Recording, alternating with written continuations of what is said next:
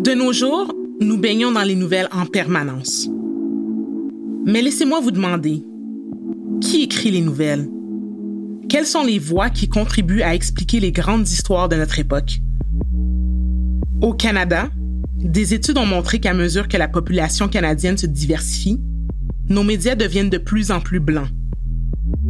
Une étude réalisée en 2019 par l'Université Ryerson sur les chroniqueurs de journaux a montré qu'aucune femme noire n'a écrit de chronique régulière dans un journal au Canada entre 1998 et 2018. Un chroniqueur utilise des faits, mais donne aussi son opinion, sa perspective sur le monde. Au cours de la période couverte par cette étude récente, il n'y avait aucune chroniqueuse noire dans aucun grand journal canadien. Cette absence est l'une des raisons pour lesquelles il est si important de connaître l'histoire de Marianne Shad Carey. Qui elle était, ce qu'elle a fait et pourquoi elle est plus importante que jamais aujourd'hui, plus de 100 ans après sa mort. Pionnière du journalisme noir, féministe, avocate, éducatrice et militante anti-esclavagiste. Elle a ouvert la voie à tant d'autres pour qu'elles puissent rendre compte de l'actualité et apporter leur point de vue de femme noire sur ce qui se passe dans notre monde. Mais peut-être vous demandez-vous pourquoi l'origine ethnique a de l'importance lorsqu'il s'agit d'informations. Les informations ne devraient-elles pas être neutres, objectives? À vous de me le dire. Laissez-moi d'abord vous raconter l'histoire de Marianne Chad Carey.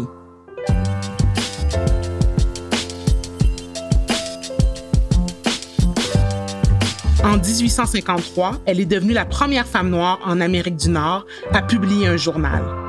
Le Provincial Freeman publiait des articles sur les grandes nouvelles du jour.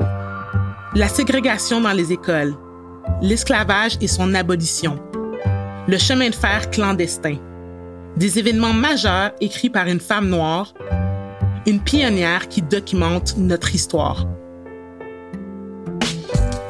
Je m'appelle Josiane Blanc. Bienvenue à Fort et Libre, une balado-diffusion d'Historica Canada. Parce que l'histoire des Noirs, c'est l'histoire du Canada. Permettez-moi de commencer en revenant en arrière, à une réunion Zoom à laquelle j'ai participé pour créer ce balado nous étions huit ou neuf à discuter des histoires que nous voulions raconter. Le nom de Marianne Chad Carey est apparu. Elle était journaliste et elle inspire beaucoup d'entre nous dans l'équipe par son engagement dans l'éducation et le journalisme. Et puis, la recherchiste de ce projet, Mary Shauna, a pris la parole. Je crois que j'étais en train d'exposer mes idées pour ce balado. Et nous sommes arrivés à Marianne Chad. Et j'ai rapidement et modestement mentionné, oh oui, et au fait, c'est mon arrière, arrière, arrière, arrière tante. Oui, vous avez bien entendu. Notre recherchiste Mary Shauna est apparentée à Marianne Chad. Aucun de nous le savait. Et elle nous l'a annoncé de manière tout à fait normale. J'allais rapidement passer à autre chose. Mais tout le monde, toute la réunion a explosé. Tout le monde s'est arrêté et s'est mis à crier. Peut-être pas crier, mais... Oui, je suis presque sûre qu'on a crié. Mais quand vous avez entendu que j'étais une descendante directe, je pense que vous avez juste essayé d'assimiler l'information. Mais c'est sorti comme une excitation extrême. C'était vraiment époustouflant. C'est vrai. Nous mourions d'envie d'en savoir plus sur Marianne Chad. Et soudain, j'ai réalisé que je parlais à l'une des membres de sa famille.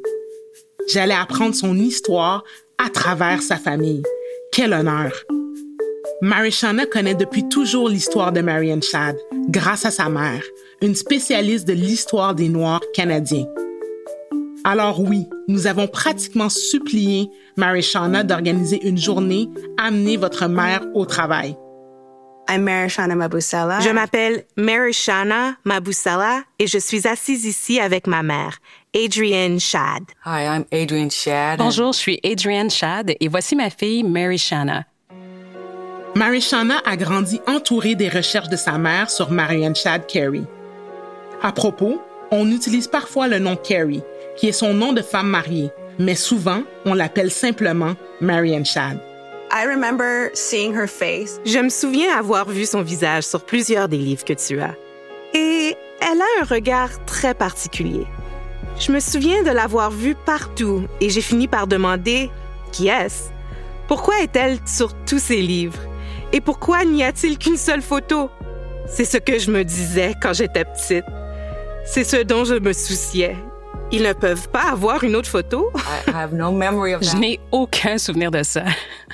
Je comprends que ta mère t'avait emmené à certains événements commémoratifs de Marianne Shad Carey. Pouvez-vous me parler de ces commémorations? Bien sûr. Quand j'avais 16, 15 ou 16 ans? En juillet 2007. La famille a organisé un voyage de commémoration à tous les sites où Marianne Chad et sa famille avaient vécu aux États-Unis. J'étais la seule enfant parmi tous ces aînés. Donc, ça vous montre juste que j'aimais l'histoire et que je voulais vivre cette expérience. Ils ont visité la Pennsylvanie et le Delaware et ils en sont venus à visiter la maison de Marianne Chad à Washington. J'étais juste heureuse d'être là, d'apprendre des choses, d'être avec mon grand-père et ma grande-tante Doris. Oui. Oui.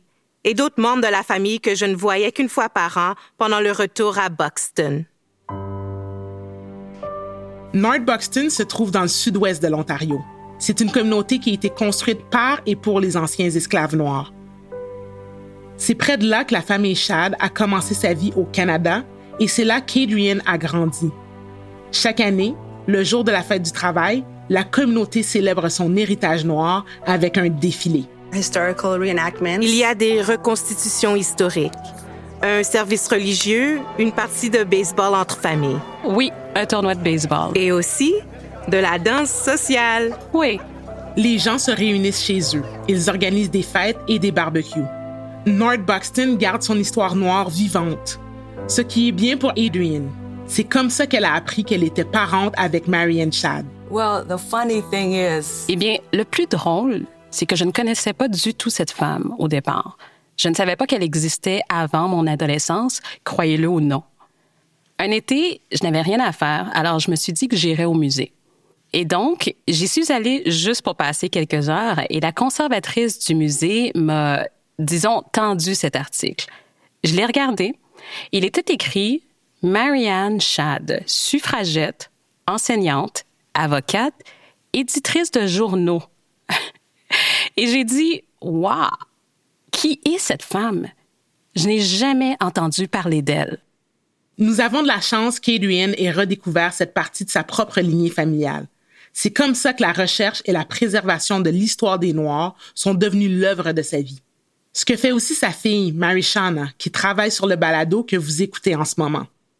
Nous avons donc laissé Mary Shana se remettre au travail et sommes restés en ligne avec Adrienne Shad, l'experte en Marianne Shad, historienne, auteure, conservatrice et mère de Mary Shana. Parlez-nous de la jeunesse de Marianne Shad.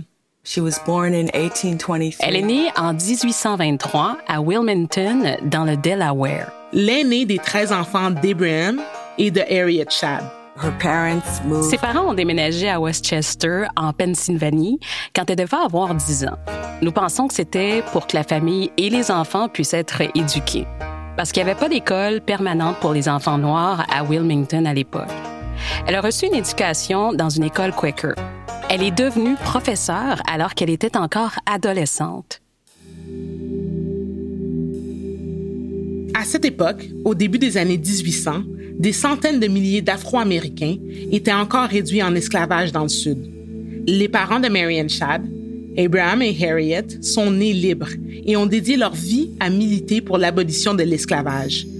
Abraham et Harriet ont fait de leur maison un arrêt sur le chemin de fer clandestin, un réseau secret de refuge pour aider les Afro-Américains à fuir l'esclavage. De toute évidence, elle a grandi dans une maison très militante et une partie de cet activisme reposait sur l'éducation. Pour les Chad, l'éducation était une priorité, même lorsqu'elle n'était pas facilement accessible aux Noirs. Si vous aviez reçu une éducation, il était de votre responsabilité de la transmettre et de faire progresser la prochaine génération. Racontez-nous l'histoire de Marianne Chad Carey au Canada. Comment cela s'est-il passé? Si j'ai bien compris, elle a participé à la Convention des gens de couleur libre en 1851 qui s'est tenue à Toronto. OK. Précisons un peu le contexte. Qu'est-ce que la Convention des gens de couleur libre? Des centaines de chefs de file de la communauté noire sont venus de partout pour cette convention qui se tenait pour la première fois à l'extérieur de l'Amérique. Toronto, dans la colonie britannique du Canada-Ouest, était un endroit où l'esclavage, selon la loi britannique, était illégal. Ce n'était pas le cas chez nos voisins du Sud. L'année précédant cette convention, en 1850, les États-Unis avaient adopté la loi des esclaves fugitifs, qui stipulait que les personnes fuyant l'esclavage pouvaient être recapturées, même dans les États où l'esclavage avait été aboli. C'était une époque dangereuse pour les Noirs, qu'ils soient libres ou non. La convention tenue à Toronto en 1851 a été une occasion pour les organisateurs noirs d'élaborer des stratégies. Marianne Shad avait 27 ans et elle y assistait. Henry Bibb Henry Bibb était l'un des organisateurs de cette convention. Je suppose que c'est à ce moment qu'elle a rencontré Henry et Mary Bibb. OK, précisons encore une fois le contexte. Qui étaient Henry et Mary Bibb? Il s'agissait d'un couple de Noirs mariés, abolitionnistes américains connus et respectés, qui s'étaient installés dans le sud-ouest de l'Ontario. Les Bibb ont une toute autre histoire, celle de Henry, qui est né en esclavage qui s'en est échappé et a écrit l'un des livres les plus connus sur l'expérience de la vie en esclavage. Pour les Bib, c'était une mission de vie de créer des écoles pour les enfants noirs et d'aider les Noirs américains à trouver leur chemin vers le Canada. C'est pourquoi Henry Bibb a organisé la Convention des gens de couleur libre en 1851, où il a rencontré Marianne Shad. She met Henry and Mary Bibb. Elle a rencontré Henry et Mary Bibb. Ils ont compris qu'elle serait une bonne candidate pour venir fonder une école dans la région de Windsor où les besoins étaient si grands. Il y avait des gens qui arrivaient tout le temps. Beaucoup d'entre eux étaient des esclaves fugitifs, dont les enfants, et en fait, même les adultes n'avaient jamais eu accès à l'éducation parce que leur propriétaire leur interdisait de s'instruire. Donc, il y avait tous ces gens qui arrivaient tous les jours ou toutes les semaines. Et il y avait un besoin urgent d'enseignants dans cette région pour enseigner aux enfants et aux adultes. À l'époque, le gouvernement payait la moitié du salaire d'une enseignante. Ou vous pouviez suivre votre propre voie et créer votre école privée. Les deux approches n'étaient pas faciles. Les communautés noires avaient la volonté de créer des écoles, mais pas beaucoup d'argent. Les Bibbs et Marianne Shad étaient passionnés par l'enseignement dans les communautés noires, mais ils ont commencé à avoir une grande divergence d'opinion sur la manière de le faire. À l'époque, une notion prenait racine. On sentait de plus en plus que tous les enfants devaient avoir accès à l'école, qu'ils en aient les moyens ou non. Mais l'idée d'école publique, ou de ce qu'on appelait alors école commune, était encore assez nouvelle la loi sur les écoles communes de 1850 devait permettre aux élèves de se rassembler sans distinction de race ou de religion. Mais les choses ne se sont pas passées ainsi. Les enseignantes noires étaient souvent victimes de discrimination et n'étaient pas embauchées dans le système d'éducation publique. Pendant ce temps, les familles noires, tant qu'elles soient au moins cinq, pouvaient se regrouper pour demander leur propre école. Cela a créé des écoles publiques divisées par la race. Ce n'était peut-être pas l'intention de la loi, mais c'est ce qui s'est passé. Et les Bibs n'étaient pas opposés aux écoles publiques financées par le gouvernement comme moyen alternatif d'éduquer les enfants noirs.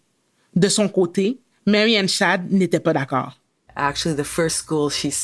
En fait, la première école qu'elle a créée n'était pas une école publique parce qu'elle était en désaccord avec ce système.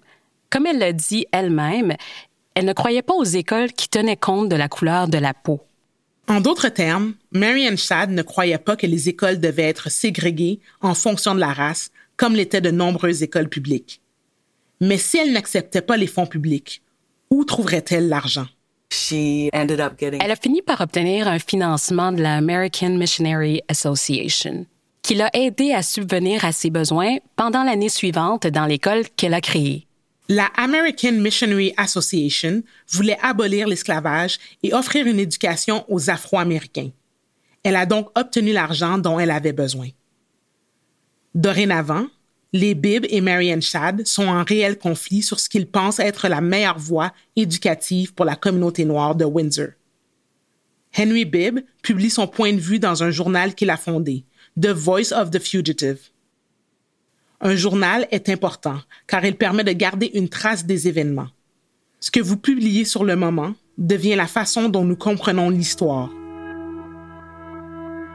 Marian Shad a commencé à exprimer publiquement ses opinions elle aussi, dans un journal, le sien. En mars 1853, elle publie la toute première édition du journal The Provincial Freeman. Il présentait des penseurs éminents du mouvement abolitionniste. Mais ce n'était pas un travail ou un comportement que l'on attendait des femmes à l'époque. Voici l'opinion publiée dans le journal d'Henry Bibb à l'époque. Mademoiselle Shad a dit et écrit beaucoup de choses qui, à notre avis, n'ajoutent rien à son crédit en tant que dame. You know, I don't even know how she Vous savez, je ne sais pas comment elle a eu le courage de se défendre, surtout à cette époque où les femmes ne faisaient tout simplement pas ça. Elle ne pouvait pas, elle ne devait pas avoir un franc-parler et aller à l'encontre des dirigeants masculins d'une communauté. Marianne Shad s'est battue pour la liberté des Noirs et a dû faire face au côté anti-noir de la société canadienne.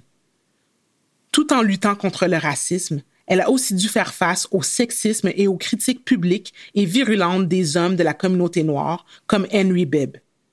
Elle a créé une rubrique Droits des femmes dans The Provincial Freeman. En voici un extrait. Certains hommes refusent bêtement à une femme le droit de parler en public, d'exercer la médecine ou de voter. Tout ce que nous avons à dire à ce sujet, c'est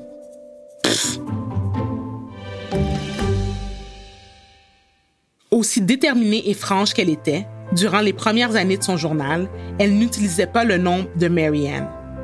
Elle utilisait ses premières initiales, MA. Les gens écrivaient des lettres à la rédaction qui commençaient par Cher monsieur ou Frère Chad.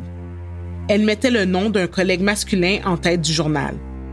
Elle a laissé le public, du moins au début, penser que ce journal était dirigé par un homme. Pourquoi? Because women did not take the lead. Parce que les femmes ne prenaient pas l'initiative dans ce genre d'affaires. C'était donc une chose très peu commune pour une femme.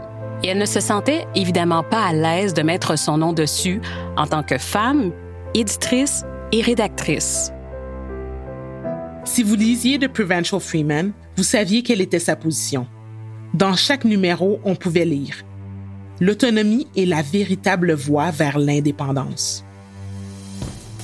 Marianne Shad a publié son journal de 1853 à 1860, documentant la vie et la politique des Noirs dans trois villes, Windsor, Toronto et Chatham. Et pendant tout ce temps, son travail de journaliste est resté ancré dans ses valeurs d'enseignante. Publishing was another. La publication était un autre aspect de l'éducation. Vous savez, elle éduquait dans sa salle de classe et elle éduquait en publiant son journal et en disant aux Afro-Américains, venez au Canada, vous êtes égaux devant la loi. Il y a ici des opportunités que vous n'avez peut-être pas aux États-Unis. Marianne Shad a écrit Nous disons à l'esclave qu'il a le droit à sa liberté et à tous les autres privilèges qui y sont liés et que s'il ne peut les obtenir en Virginie ou en Alabama, il doit s'enfuir, sans délai, vers une autre localité du vaste univers de Dieu. Cela ne veut pas dire que les Noirs n'ont pas connu de difficultés au Canada. Il y avait beaucoup de discrimination à l'égard des Noirs ici aussi. Mais Marianne Shad était déterminée à offrir des options aux Noirs grâce à l'enseignement. Tout cela faisait donc partie du projet pédagogique qu'elle soutenait et qu'elle voulait transmettre à sa communauté. Vous vous souvenez où Marianne Shad a obtenu les fonds pour faire fonctionner son école pour les réfugiés noirs à Windsor? Il venait de la American Missionary Association. Et Marianne Shad avait besoin de cet argent. Alors elle a continué à écrire des lettres à l'association pour leur parler de son école. Ces lettres sont un trésor pour notre connaissance historique. On pouvait y lire. Voilà, j'ai enseigné ces matières, l'algèbre, l'histoire, les mathématiques. Il y a beaucoup de ce genre de détails intéressants sur ces classes. Ce qui est curieux, c'est que tout le monde disait qu'elle enseignait dans une école intégrée, mais en fait, elle n'était intégrée que de nom. parce que je ne pense pas qu'il y ait jamais eu d'élèves blancs dans les écoles qu'elle avait, du moins au Canada. Les familles blanches n'envoyaient pas leurs enfants dans les écoles de Marianne Shad. N'oubliez pas que le racisme anti-noir a façonné un système scolaire souvent ségrégué ici au Canada. Marianne Shad, I know that Je sais que si Marianne Shad avait eu des élèves blancs, elle aurait certainement mentionné qu'elle avait des élèves blancs dans son école. Elle travaillait contre de multiples niveaux d'opposition. Tout ça, elle le faisait en tant que femme. Eh bien, c'est l'autre chose. Les hommes étaient les dirigeants, mais les femmes noires faisaient beaucoup. Elle n'était pas la seule femme noire qui apportait vraiment une contribution dans la communauté. Quelqu'un a écrit une thèse sur les enseignants noirs dans le Canada de l'Ouest à cette époque et a montré qu'il y avait plus d'enseignantes noires que d'enseignants noirs que dans la communauté en général, où ce sont les hommes blancs qui ont commencé à être les principaux enseignants dans les écoles. Et les femmes blanches, vous savez, elles sont arrivées dans l'enseignement un peu plus tard. Mais pour les femmes noires, elles ont toujours été parmi les principales personnes à enseigner dans ces écoles noires. Donc, elles n'étaient pas la seule. OK, je veux juste m'assurer que vous avez bien compris. Nos livres d'histoire célèbrent peut-être les hommes blancs, mais dans la région de l'Ontario où vivait Marianne Shad, comme à Buxton et Windsor, les femmes noires faisaient le travail d'éducation des générations futures. You know, black history has Vous savez, l'histoire des Noirs a été et est encore aujourd'hui considérée comme une note en bas de page de la véritable histoire du Canada qui concerne principalement les hommes blancs, les dirigeants masculins blancs. Je veux dire, j'ai entendu des histoires de personnes importantes qui rient quand le sujet de l'histoire des Noirs est abordé, comme si c'était si peu important que cela en était risible. Imaginez accomplir tant de choses et que votre histoire soit source de moquerie. L'histoire des Noirs est l'histoire canadienne et l'histoire nous relie à ce moment présent, à vous aujourd'hui, à nos problèmes, ceux que nous avons toujours, ceux qui motivent les gens à descendre dans les rues par millions pour les manifestations de Black Lives Matter. Si nous voulons savoir qui nous sommes aujourd'hui, nous devons savoir qui nous étions alors et qui faisait preuve de leadership, comme Marianne Shad Carey. Elle est finalement retournée aux États-Unis, mais pendant la période où elle était ici, au Canada, quelle était sa situation dans la vie? D'un point de vue économique, comment s'en sortait-elle? Quelle était sa situation au quotidien? well, she was Elle était très appréciée par les communautés locales, mais elle avait des difficultés financières. Et le journal ne rapportait certainement pas beaucoup d'argent. Et l'un de mes proches a dit que le journal était vraiment un service à la communauté. Ce n'était pas une entreprise financièrement très réussie comme telle. Donc, je ne sais pas trop. Elle s'est battue. Ouais. Elle s'est battue. Oui, ce n'était pas facile. Ce n'était pas comme si elle avait les moyens de faire ce qu'elle voulait. J'ai l'impression qu'elle a fait ça à cause de ce cœur d'activiste qu'elle avait. and I think, you know, if any of us Je pense que si on avait vécu à cette époque où l'esclavage existait encore et que des gens avaient essayé de s'enfuir pour venir au Canada, nous aurions probablement été tous en première ligne, à vouloir faire tout ce que nous pouvions pour les aider. Et elle faisait ce qu'elle pouvait de toutes les façons possibles en tant qu'enseignante, éditrice de journaux, conférencière. Elle faisait tout ça parce que le besoin était criant. Marianne Shad continue de publier son journal, d'abord à Windsor, où elle ouvre son école pour les réfugiés noirs, puis à Toronto et enfin à Chatham. Dans les années 1860, on lui demande de recruter des soldats noirs pour l'armée de l'Union afin de combattre dans la guerre civile américaine. Elle fait donc des allers-retours entre le Canada et les États-Unis et Adrienne pense qu'elle a quitté le Canada définitivement à la fin des années 1860. I think after she Je pense qu'après son départ, elle a été oubliée pendant longtemps. Ce n'est que dans les années 50 ou 60 que le journal a été redécouvert. Elle n'a donc été célébrée que plus récemment. Il y a maintenant une école qui porte son nom à Toronto et une plaque dans l'immeuble du centre-ville de Toronto où elle publiait son journal. Il y a même eu un Google Doodle à son sujet en 2020. Comment résumer son héritage si nous ne parlons que de ce qu'elle nous a laissé? Well, as a historian, Eh bien, en tant qu'historienne, elle a laissé un énorme héritage dans le journal lui-même. Dans The Provincial Freeman, J'ai lu, en gros, les trois années de numéros existants que nous avons. Et ça nous donne une énorme quantité d'informations sur ce qui se passait dans la communauté noire à cette époque. Et nous apprenons tellement de choses sur ce qui se passait, les querelles, les différences idéologiques entre les différents groupes, toutes sortes de choses, le nom des gens qui possédaient des entreprises, qui faisaient de la publicité dans le journal. C'est une ressource fantastique. Et si nous n'avions pas ce journal, nous en saurions beaucoup moins sur ce qui se passait à cette époque dans la communauté noire de l'Ontario. C'est aussi très révélateur parce que même aujourd'hui, nous parlons de l'importance de la représentation, de la propriété des médias, de qui peut raconter les histoires, de l'importance de tout cela. and she impacted people. Et elle a eu un impact sur les gens à son époque. Les gens étaient vraiment fiers que ce journal existe, qu'il appartienne à et qu'il soit publié par des Noirs. Et ils le considéraient comme leur journal. Même s'ils ne payaient pas leur dû, ils en étaient fiers. Ça montre vraiment, encore aujourd'hui, qu'être capable de raconter nos propres histoires et avoir les moyens de le faire est toujours aussi important. J'ai l'impression que les choses pour lesquelles elle se battait à l'époque sont encore les choses pour lesquelles... We're still fighting for. Nous nous battons encore. Ouais. Ouais.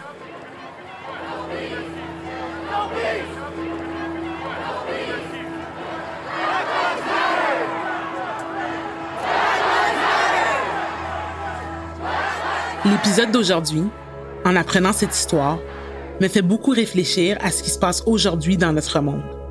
Les femmes noires qui s'organisent et font preuve de leadership sur les médias sociaux, dans les salles de classe, au gouvernement, peut-être dans votre propre famille, en travaillant à la maison. Les femmes noires qui font le travail.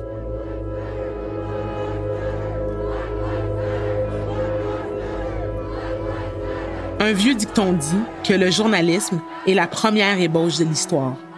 Et comme Adrienne le souligne, Marianne Shad n'a pas seulement fait l'histoire, elle l'a aussi écrite dans son journal. Son point de vue approfondit notre compréhension du passé. C'est une des raisons pour laquelle la représentation dans le journalisme, ceux qui ont le droit de relater l'histoire, compte chaque jour. Marianne Shad était une pionnière dans les médias, mais elle n'était pas là pour elle-même. Elle l'a fait pour la cause. La liberté par l'éducation et la responsabilisation.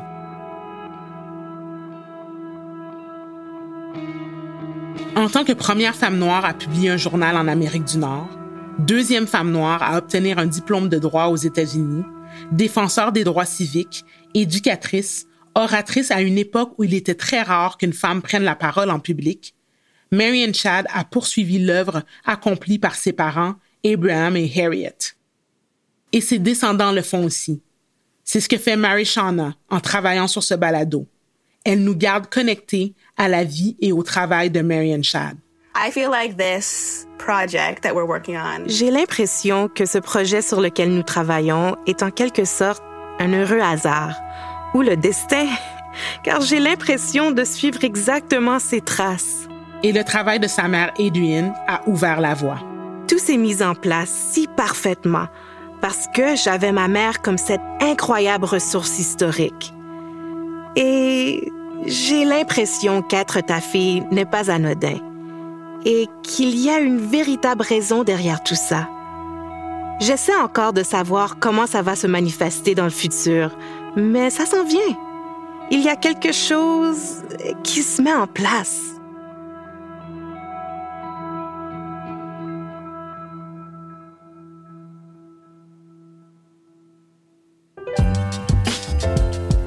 Merci de nous avoir écoutés. Fort et libre est produit par Media Girlfriends et Historica Canada. Cette série fait partie d'une campagne d'éducation plus large sur l'histoire des Noirs par Historica Canada. Pour plus de ressources, visitez le site web historicacanada.ca. Vous pouvez trouver Fort et Libre sur les plateformes de balado-diffusion Apple, Spotify ou partout où vous écoutez vos balados-diffusion. Cet épisode a été écrit et produit par Anna Sang.